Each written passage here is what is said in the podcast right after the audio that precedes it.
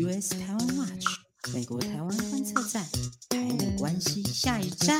新闻加料，评论加辣，欢迎收听观测站底加辣，欢迎收听第三季第十二集的观测站底加辣，我是可心，我是方瑜。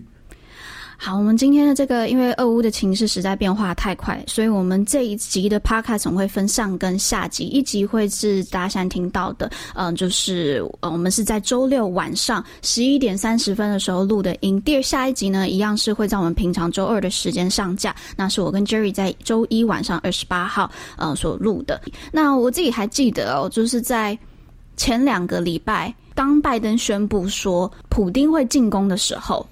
然后我身边还有很多很多人不相信，就觉得啊，你看拜登又在打脸，他自己讲话就是不算话啊。结果现在就真的，嗯、对俄罗斯已经对乌克兰开战了。我想今天大家都会听到我们的声音是蛮沉重的，因为这件事情真的开心不起来。那我猜大家在社群媒体上面也可以不断看到很多在乌克兰的画面，不管是大家躲在地铁里面、防空洞里，或是很多父亲或是兄弟跟自己的家人。嗯道别，准备上战场。我想，这真的，我们很，我觉得我们很幸运，活在这一个年代，真的是战事比较，呃，跟过去比起来是少的，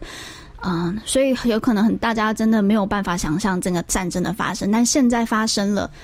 就是这么的残酷。对，那。呃，今天我们想要跟大家来讨论一点，就是台湾人到底要怎么来看这一个冲冲突，那会怎么样的去影响到这个国际局势？没错，没错，这个呃，我不知道大家有没有观察到，就是说大家因为像我自己啊，今天出去出去外面去公园啊，然后去出去吃饭。嗯真的是到处都有人在讨论呢，就是对，就是说，真的这个已经是影响我们的这个非常重大的事件，而且我们其实可以确定，就是说这场冲突会改变整个接下来全世界的这个国际政治局势，甚至我们我看到很多学者们在讨论，就是说从冷战结束，也就是一九九零年以来，世界局势的格局哦，可以说到今年就是。结束后，就 接下来会再重新开启一个新的这个世界格局，这样子，所以这真的是知识体大。那我们现在赶快来提供大家一些，就是呃，就是可以分析或者是讨论的方向哦。就是说，呃，因为现在资讯爆炸，那那到底我们该怎么看呢？哦，那我们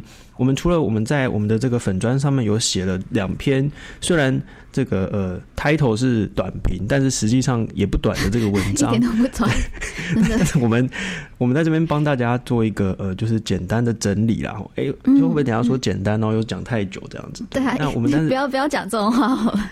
最主要主要是希望提供大家一个呃，至少知道说要怎么样分析、怎么看哦，这样子。嗯嗯，哎，我这边想要突然讲一个点哦，确实，我觉得这一次的俄乌议题有可能是因为呃，乌克兰的跟台湾的这个处境有点类似，都一样面面对一个很大的一个强权，而且如果大家去看的话，就是呃，乌克兰跟台湾的这个环球军力，我记得去年的排名只差一名，台湾好像是二一还是二二，就是。呃，台湾跟乌克兰就是某一个是二一，某一个是二二，然后呃，俄罗斯跟中国就是某一个是二，某某一个是三，就是我们所面对的强权真的是非常，就是全世界数一数二强的强权，所以我觉得台湾在看这个议题的时候是真的会有那个投射，所以大家真的蛮蛮嗯、投入的。我们自己在编辑群里面就有讲，其实美国就我们自己有其中一个小编认为，我发现就哎，好像美国的投入对这个议题的投入没有。跟台湾这么高，我一开始还有点担心，会不会是这我自己的同温层太厚，就太厚，就大家就我的同温层天天一直在讨论俄乌。但我昨天在捷运上，我看到这两个穿国高中的国高中生的这个制服的学生也在讨论乌克兰，我真的我觉得还蛮惊讶的，觉得这真的就像是方宇讲的，这是。影响到，就是他知识真的体大，那大家都在讨论。但我自己有个观察点，我觉得必须要提出来的就是，我们台湾这么这么乌克兰议题对我们这么这么的重要，我们台湾也这么这么的关注。但是我们台湾的媒体，呃，当然这个是包括到后面很大的一个结构性的问题，但是却没有一个驻外的记者能够去报道这件事情，我觉得是比较可惜的。希望之后会有，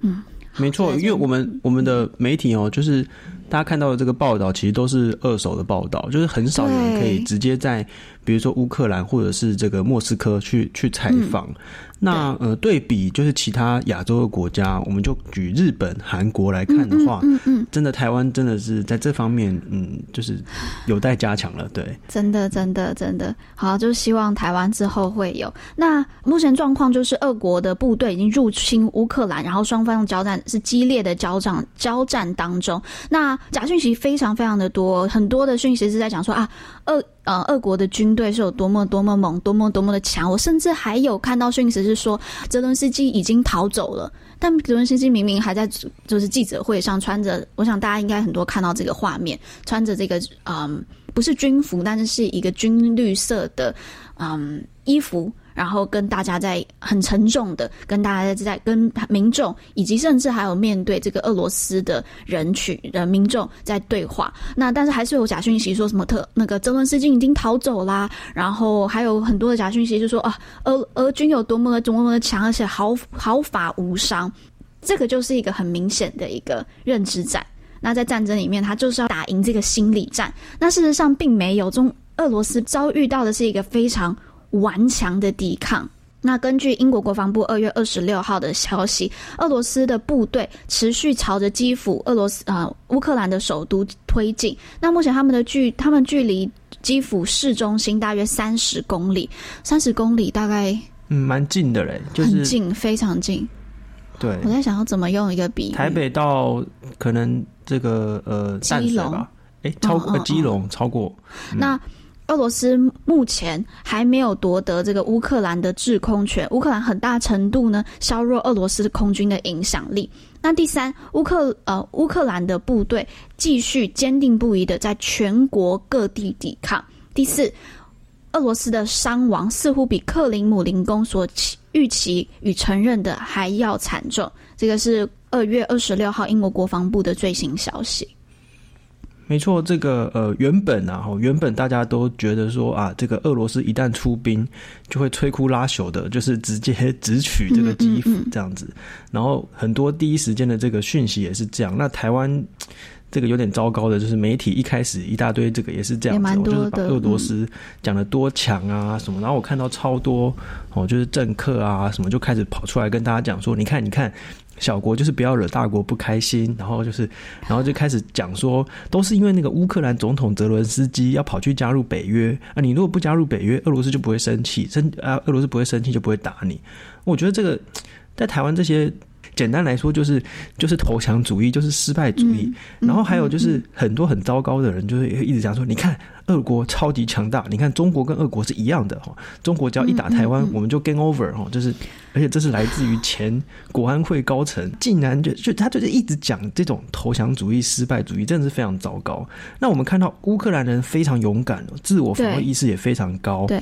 你看他的那个总统泽伦斯基，即使他是一个喜剧演员出身，即使哦，即使我们之前常常会讲说哦，他的可能国内内政可能不怎么样啊，或者是乌克兰内政有问题，可是我们现在在战争这件事情上面，我们我觉得我们全世界的人都有必要去捍卫任何人免于受到战争的威胁，这跟他个人的这些统治啊什么是完全无关的。那我们看到泽伦斯基他一直在。拍影片鼓励大家，我觉得他这个时候发挥的非常好，就是说他用一个非常正面的、勇敢的形象去鼓励全国人民站出来自我防卫，然后而且他拒绝西方国家说要把他接走，他就说不要，我不要 take a ride，我要就是站出来这样子，嗯、就是嗯嗯这个形象哦，就是真的是鼓鼓励的说乌克兰人在现在这个全面作战这样子。我觉得其实可以看到的是乌克兰。真的不像是这一些消息里面讲他这么这么这么这么的弱，就是这些失败主义，比一直想要告诉我们的事情，就是啊，他们这些人逃走啦，我们赶快也逃走吧，我们就是投降吧。但是其实我这一次，我反而在乌克兰面对俄国俄罗斯的这一个情势上面，我觉得有点看到国际关系理论理论里面有一个一点，就是讲，就是说如何去形成这个。嗯，国内的个向心力很重要的一个方法，就是透过一个很强的嗯外敌。当有一个很强的外敌的时候呢，会更加的去凝聚这个国内的力量。我觉得我现在观察到乌克兰是非常的团结，共同去面对他们眼前的这一个威胁。那我觉得我们在讨论乌克兰的时候，也真的不要随便的去小看这一个国家。对，这个苏联解体的时候呢，乌克兰当时曾经哦，就是它的军力排名在世界是处于就是等于就是前五名的啦。那而且我觉得普丁哦，他没有想到有一件非常重要的事情哦，苏联时期最强的军队之一就是来自于乌克兰。嗯，那这个。不过哈，不过三十就是这三四十年来，乌克兰呃三十年来了，因为从这个一九九零年就是苏联解体之后嘛，乌克兰其实是不断的裁军呐，它的它的装备其实没有什么太多的更新，而且最主要就是大家原本一开始很担心乌克兰，是因为它的战机啊、坦克这些都是苏联时期的系统，就是都是以前苏联时期留下来的这些比较老旧的东西、老旧的装备啦，那所以说。可能大家觉得说啊，你可能的这个抵抗力很低，但是我觉得重点在于，重点在于你抵抗的意志、抵抗的意愿是非常强的。那这个呃，俄国一开始就设定说要快速打击、推翻政府、建立傀傀儡政权嘛。哦，为什么会这样呢？我们来跟大家解释一下，就是说乌克兰哦，就是它人口有四千万，哦，六十万平方公里哦，是台湾的大概二十倍大哦。嗯，你看你要。占领一个国家，实行有效的占领是非常困难的，而且你要推进这么广大的土地，也不是很容易的事情。即使呃，俄呃乌克兰它是一个平原啊，就是说你要攻进去其实是蛮容易的。那嗯，但是哦、呃，你要有效的占领这是非常困难。所以对俄罗斯来说，很多人之前哦、呃，学者们都在评估说，俄罗斯要出兵会有很大的困难，因为俄罗斯其实现在经济状况是相当糟糕。那等于就是他很他很难有资源一直不断的投入这个战场。那在这种状况下呢，你要去打这么大的地方，然后要有效的占领这样的地方，要不要说是统治了，而且你之后还要面对各种各式各样的游击战的这种打击。所以很多人认为说，你对普丁来说，他出兵的这个代价太高了，可能不会哦，这个机机会不高。但他还是打了。那我们待会跟大家分析一下，为什么他还是要打？我觉得这边我们就可以来听一下。我们在上一周的时候，我们访问刘潇翔老师，他有从二零零八年还有二零一四年克里米亚的这个经历经验，那去解释就俄罗斯的作战方式，他是会一些让大家猝不及防的事情，去造成这个既定的事实。我们来听一下，呃，刘潇翔老师跟我们的分享。我们过看过去俄军成功的例子哦，你看二零零八年高加索战争，还有二零一四年的克里米亚危机，哦，他为什么能够这么迅速的拿下对方？他就是靠奇袭。我军演完之后练练兵，然后大家完出乎大家意料之外，让大家猝不及防，我就攻占了我造成的既成事实了。那希望国家摸摸鼻子。嗯，好，崇老师。所提到的，大家就可以感受到，其实为什么我们一开始很多国际上面的学者也都认为俄罗斯不太可能会真的去开打。那这个方式其实也很像是二战时期德国对法国一步一步的侵蚀。如果大家有兴趣的话，可以参考那个二次世界大战的时候，德国的闪电战能够成功，就是因为它快速的建立一个傀儡政权，叫做维奇。嗯，嗯哦，那法国这个傀儡政权就等于就是帮助了哦纳粹，就是统治了这个。法国，然后把这个资源都给纳粹使用，这样，那其实这也是俄国在打的如意算盘啊。嗯，嗯，好，那我觉得我们这边就来盘点一下普丁出兵的背后原因好。对，这个我们大致上哦，可以帮大家整理出几个嗯，普丁出兵的这个理由。嗯，但是大家要注意一件事情，就是我们分析他出兵的理由，并不是要合理化他可以出兵，这这两件事情是不一样的。嗯嗯嗯、对，但是我们还是要了解说他出兵可能的原因是什么。第一点啊，从近的开始来讲的话，就是俄国的国内经济非常非常的糟哦。那这个呃，当然是有疫情的影响啊，还有各种各式各样的原因的影影响哦。疫情很糟的状况，呃，这个疫经济很糟，它需要一些外来的转移注意力。对，就是没错的。然后还有这个外来的成就了哈。嗯，那还有的，普丁出兵最主要的一个原因，其哦是。这个北约的东扩哈，北约的这个全名叫做北大西洋公约组织，它就是一个安保条约哈，就是呃这些欧洲国家哈聚集在一起，就是说这个要彼此之间军事上互相的这个防卫。那呃，普丁会觉得说啊，你这个已经影响到威胁到俄俄罗斯了这样子哈，然后。所以这个是呃，他他表面上讲的，他自己讲的最主要的一个呃出兵的理由。还有一个出兵的理由是他呃前前几天啊，上个礼拜讲，他他自己发表了一个演讲啊，就是说他就是要诉诸这个呃斯拉夫的这个伟大荣光哦，这个哎、哦，大家有没有想到这个完全、哦、就是既视感？对啊。不过你你你看，其实这个呃每一点其实都站不住脚啦哦。比如说哦呃，第一个你因为国内经济很糟糕，然后去打别人，这个就是不对的事情嘛？怎么可以这样？对。然后第二个就是北约东扩影响到俄罗斯，哎，这个很莫名其妙。北约是个防卫性的条约哦，北约的。那个北大西洋公约，这个公约本身就是说，当我们受到攻击的时候，哦，是受到攻击的时候，影响到自己各国国家安全的时候，那成员国之间会彼此互相帮忙防卫，哦，它不是一个攻击性的条约。嗯。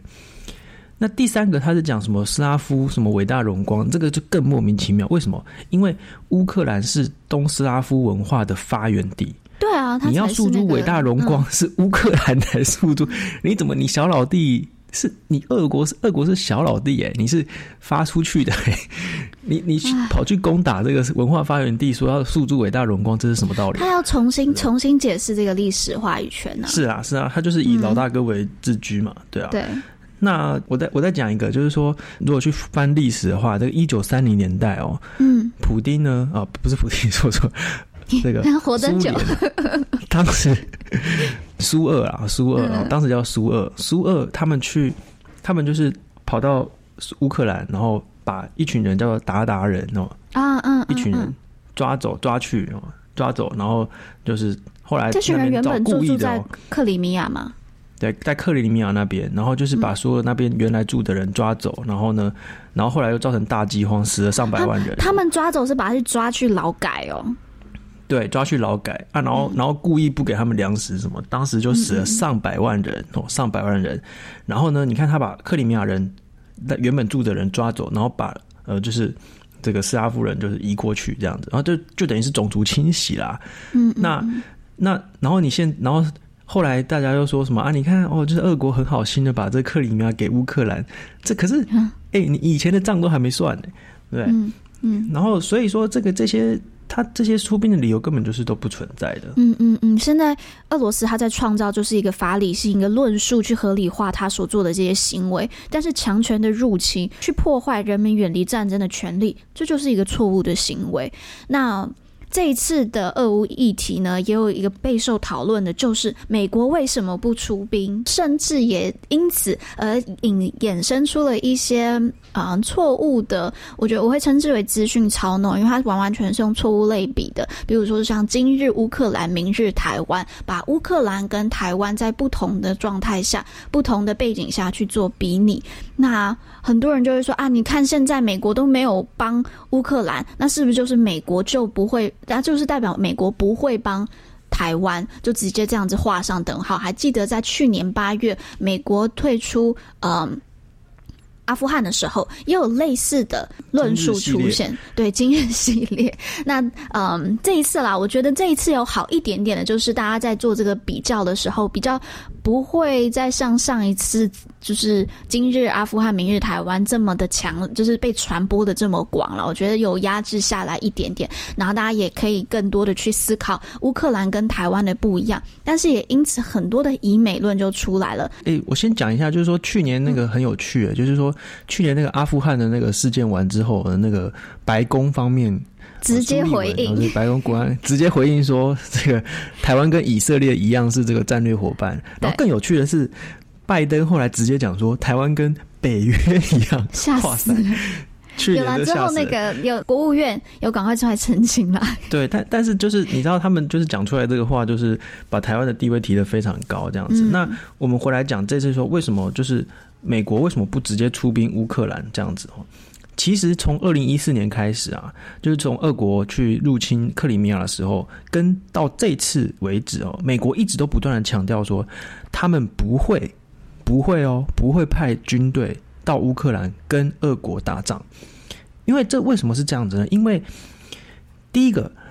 俄国是核核子国家，嗯，对，那美国也是核子国家，核子国家对核子国家打起来，这绝对是大家都不愿意见到的事情。嗯嗯嗯，就算在冷战时期也没有打哦。冷战这么长的时间，美国跟俄国也从来没有直接的冲突哦。嗯嗯。哦，那现在都是代理人战争，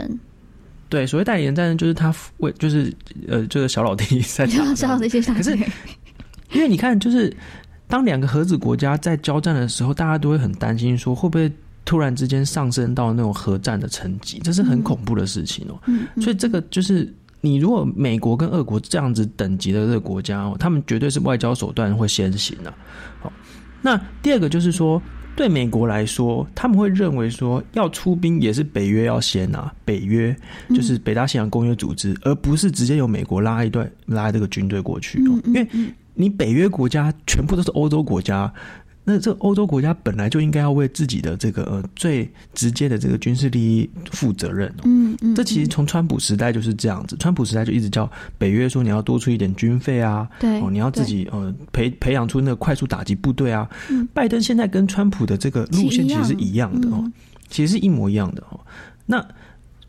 再来就是说，嗯，对美国来说，他考量出兵是考虑考虑到这个成本跟效益嘛。那乌克兰对美国来说，从来就不是地缘政治上的核心利益，在地缘政治上不是核心利益，在经济上也不是核心利益哦。所以这些这些事情都在在显示，就是说，它跟台湾是不一样的。嗯嗯。那我们来看台湾的话，美国是有国内法，也是台湾关系法来规范跟台湾的关系，然后还有一系列的，就是呃各种。呃，行政部门的这些呃，不管是备忘录也好啊，或是长期以来的政策也好，都认为美国应该要呃，就是去提供台湾许多的这个呃防卫需要的这个资源啊等等哦。还有就是在一九九五九六年的时候哦，中共试射飞弹那个时候，大家想想看，那个时候发生了什么事情？美国立刻派出航空母舰到这个台湾海峡这边来哦。嗯，所以其实。台湾跟这个乌克兰的状况是完全不可比拟的。那美国一直都说他不会直接派军队去乌克兰，然后一直都一直都是这样认为。那对台湾的这个说法就是相反，就是说对台湾有一定的承诺。所以说这个是呃没有办法这样子相比的。那所以说最后呢，就是他们就是推出了呃一系列的这个制裁啦。那这个呃，当然制裁有其他制裁的问题，这样子。哎，那讲到制裁，其实台湾也加入到了这个跟英国、日本等国，然后跟还有美国，当然美国发起的，然后一起去制裁俄罗斯。那很多人就问啊，到底制裁有没有用？那有人就是说，这个缓不济急，没有办法阻止普丁啊。普丁早就在好过去好几年就已经为这些跟中国有更多更多的贸易啊，已经去呃，已经去。已经去为这件事情去铺陈了，他就早都料到，嗯、西方会这样制裁他，已经防备好了。有人就说制裁的威力太小，或是哎，怎么不去制裁普丁本人？那现在其实普丁已经被制裁了嘛，他已经嗯、接续着他跟哪呃，他跟北韩金正恩、白罗斯的这个卢卡申科、叙利亚的阿萨德等等等等等，还有那个委内瑞拉这些马的那个马杜洛这些名字，我想大家都。蛮熟悉的，就是跟他们同列为被美国制裁的国家元首俱乐部了。但最重要还是大家想要问的就是制裁到底有没有效？那我们这边来 quote 一下这个叶教授的国际事务学院，他这边这个粉丝专业，他提到叶耀元老师叶耀元老师他的这个观点哦，他提到就是说一般来说。经济制裁绝对有效，我们可以来看到，就是不管是伊朗或者其他曾经被美国祭出大规模经济制裁的国家，它的国内经济所受到的波浪有多深广，更不用说在美国祭出对俄罗斯第二波经济制裁制裁之前呢，俄罗斯的股票就已经跌了，它就直接砍半，大家就掉了五十趴，然后腰斩，然后再都再再显示，以美国为首的经济制裁是绝对有效了。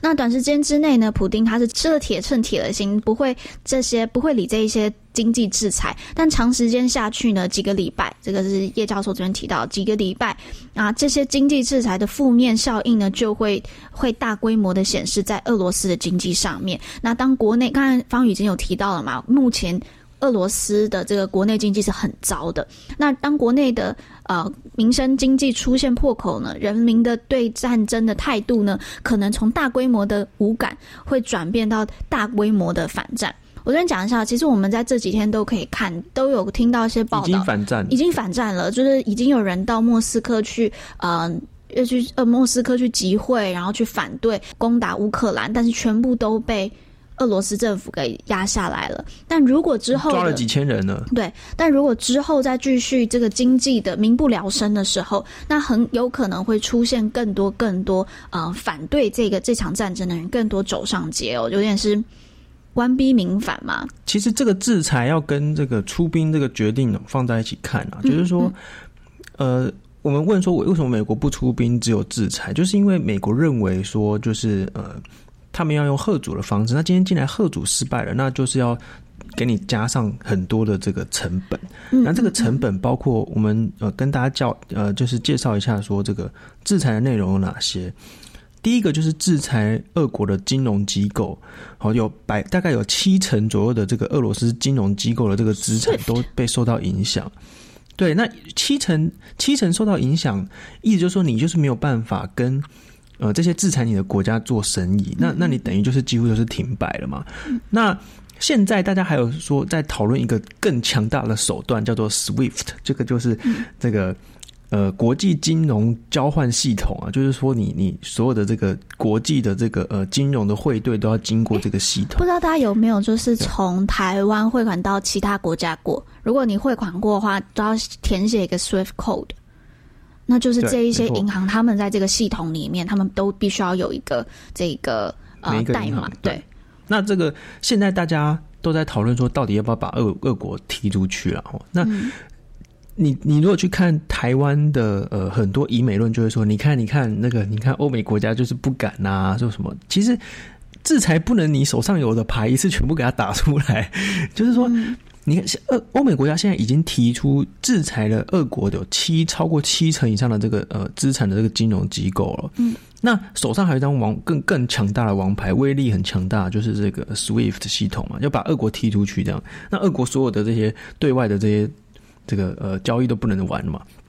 那可是因为大家要知道一件事情，就是说制裁其实也会伤害到自己哦。就是说，因为你自己国家内也会有很多公司去跟俄国做生意，所以你不能自说制裁就制裁，你还是要考虑到呃自己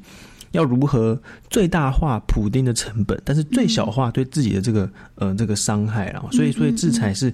不能就是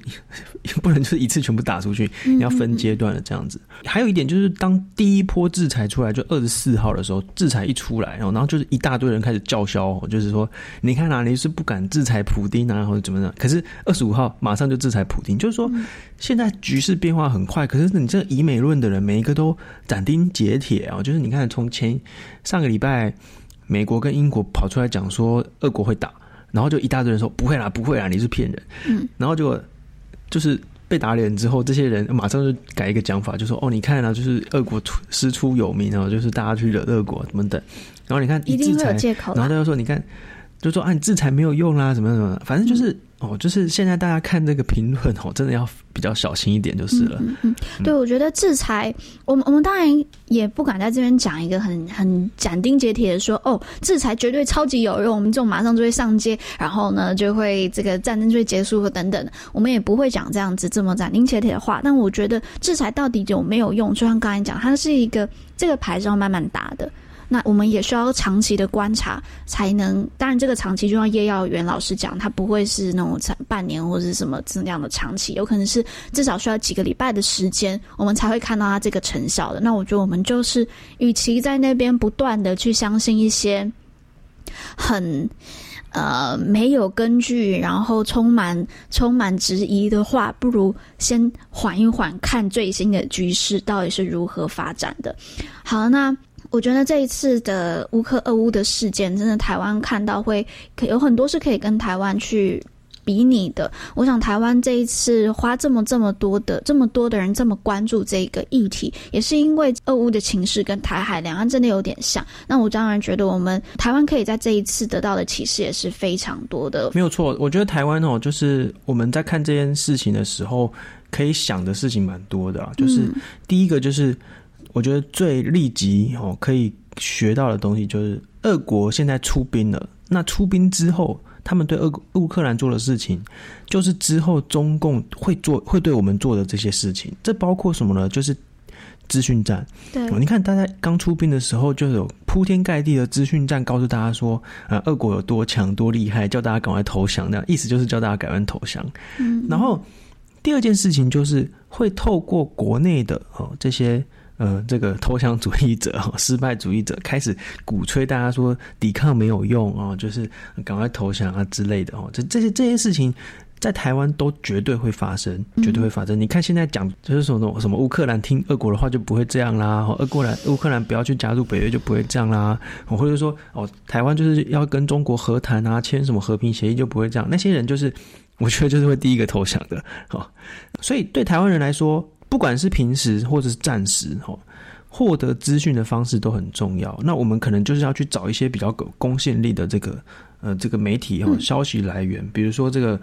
我们至少要知道一些官方的这个消息发布管道。嗯，嗯，我觉我这边也可以补充一下，我觉得可以更多的去尝试去看一手的消息，例如说去追踪 NATO，去追踪乌克兰官方的这一些 Twitter 账号。那大家或是追踪他们的这个乌克兰国防部长的这个 Facebook，大家可能会讲的说啊，这个语言又不通。但是现在虽然还还有更多的这个进步空间，但是现在这些社群媒体它都有直接的翻译功能了。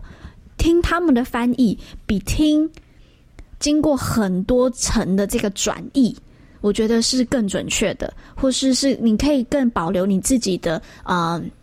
判断的意识的。所以我也真的很推荐大家，呃，如果要去看转译过的呃这一些讯息，那去看一些更有公信力的一些呃主主持人。那如果大家真的有可以。愿意的话，现在很方便，真的可以直接去追踪这一些一手的消息。没错，像像我们刚才帮大家更新的这个最新战况，我们是看英国国防部的这个每日情报更新，嗯、他们就是在推特上面，而且完全免费哦，嗯、就是都不用订阅啊什么就会有这样子哦。嗯、那就是。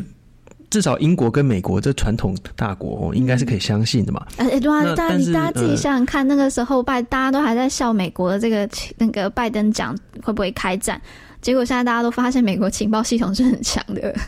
那我觉得英国对啊，而且英国也讲同样的事情啊。嗯、那所以像一两个礼拜前就有一大堆名嘴在那边说什么啊，美国故意骗人啊，然后。像我就在一个群组就看到，然后有人就说什么，你看美国就是故意骗人，要引起恐慌，要卖武器，还有卖股票。然后我就 对，然后我就我就我就贴说，哎、啊，你看，可是英国也讲同样的事情呢、啊，那要怎么解释？然后就就没有没有我的解释，我就觉得很好笑。但反正就是这种以美论到处都是。嗯，那我们刚才讲完了，就是那个获得资讯的方式是一个第一个重点嘛。那第二个重点就是说，我们觉得我们一定要。最重要、最重要的事情就是加强自我防卫，嗯，加强自我防卫的决心，以及加强自我防卫的能力，哈、嗯，这两件事情都非常重要。那这个当然是需要多方面的配合啦。那呃，比如说以我们的政府来说，现在最重要的事情是要建立起这个全民防卫动员的这个体系嘛。那刚成立的这个动员相关的这个呃组织，现在官方才刚成立，好，希望是真的可以建立起来的。嗯嗯嗯，那。再接下来就是呃，我们的这个自我防卫的决心的这个问题，我们是真的需要去多关注，然后去多获取相关的资讯。那现在就我所知，有很多单位，有很多的这个民间组织在做那种就是呃战时手册，就是说，对战争发生的时候我们能干嘛？比如说我们要怎么样学会找呃掩蔽物啊。然后要怎么样去呃，比如说处理伤口哦，或者是要到哪里集合，怎么样获取物资哦，这些事情其实是需要长期建立起来的。所以对我们来说，其实还有很多功课要做。嗯嗯嗯，还有我觉得还有一点就是说，我们在这一次的这个俄乌的战战争，对，已经演变到战争战争当中呢，我们也我觉得我们台湾可以看到的一点也是，这个战争不只是。在实体的，还包括在线上的认知战、心理战，这些都是战争的一环。诶，他甚至这个认知战跟心理战，它是不分战时平时的。我我有点忘记是哪一位国际关系的老师讲过，但他就提到，二十一世纪最重要的战场是大脑，是每一个人的大脑。所以我觉得，嗯，真的就像回到又刚才讲到，就获取资讯的方式，大家要非常的小心。那，嗯。也希望大家有筑起这个自我防卫的意识啊，不管是实体跟线上，都有更高的自我防卫意识来保护我们的。我觉得真的不只是这个社会，还有价值，以及包括保护我们身边的家人。好，那我们在这边也想要跟大家补充一下，呃，现在俄乌情势当呃乌俄乌非常的紧张，其实台湾有很多实体，不管呃实体相关的讨论活动或是声援的活动，都可以跟大家分享一下。嗯，就是尤其是这个周末，就是说过去的两天，从星期五到星期六呢，在这个漠北协，就是莫斯科驻台北的这个呃办事处前面，在嗯，它是在信义路吧？哦，信义路那边就是刚好有一个转角，就是一个街角，很适合做一个呃抗议的这个，就这个是很很完美的一个抗议的地方，所以聚集了蛮多人在那边讨论，那就是有蛮多东欧人，然后也有很多台湾人加入声援。然后呢，我们的这个一零一大楼，还有呢，像是在这个高雄的灯会哦，都立刻换上了这个呃乌克兰的旗子的这个灯，就是黄色跟蓝色的灯，去就是要表达我们的支援哦支持。那我个人认为是非常支持这些活动，因为就像我们一开始所说的，就是每个人都有权利去免于受到战争的威胁。那战争哦，就是直接的会威胁到人们的性命，还有身家财产。哦，那这个是我们必须要去避免的事情，所以我觉得我们每个人都应该要支持哦乌克兰，然后继续的做这个自我防卫，也希望去呼吁哦俄罗斯赶快的撤军。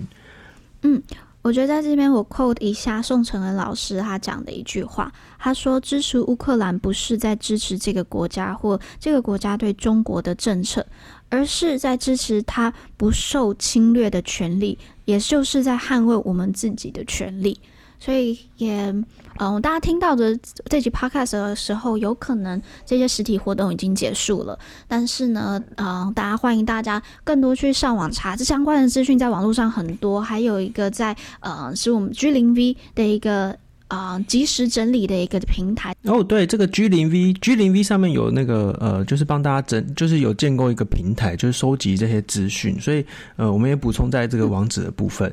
大家如果有需要查这个相关资讯的话，就可以上那个平台，会帮已经帮大家整理好了。对，然后像是刚才提到的，可以去直接追踪一手资讯，那一些的 Twitter 账号的连接也都在上面的。可心也有小小帮忙，就是放一些相关的那个讯息平台，所以欢迎大家赶快去啊追踪，获得第一手的消息。那这个即时平台上呢，也会帮大家更新啊最新的活动机会，所以大家也都可以去看。我们这个链接也会放在我们这个 podcast 的下方，那欢迎大家真的多去参与这样子这一类的活动，去支持我们所共同捍卫不受侵略的这一个价值。好，那我们今天的这一个 podcast，嗯。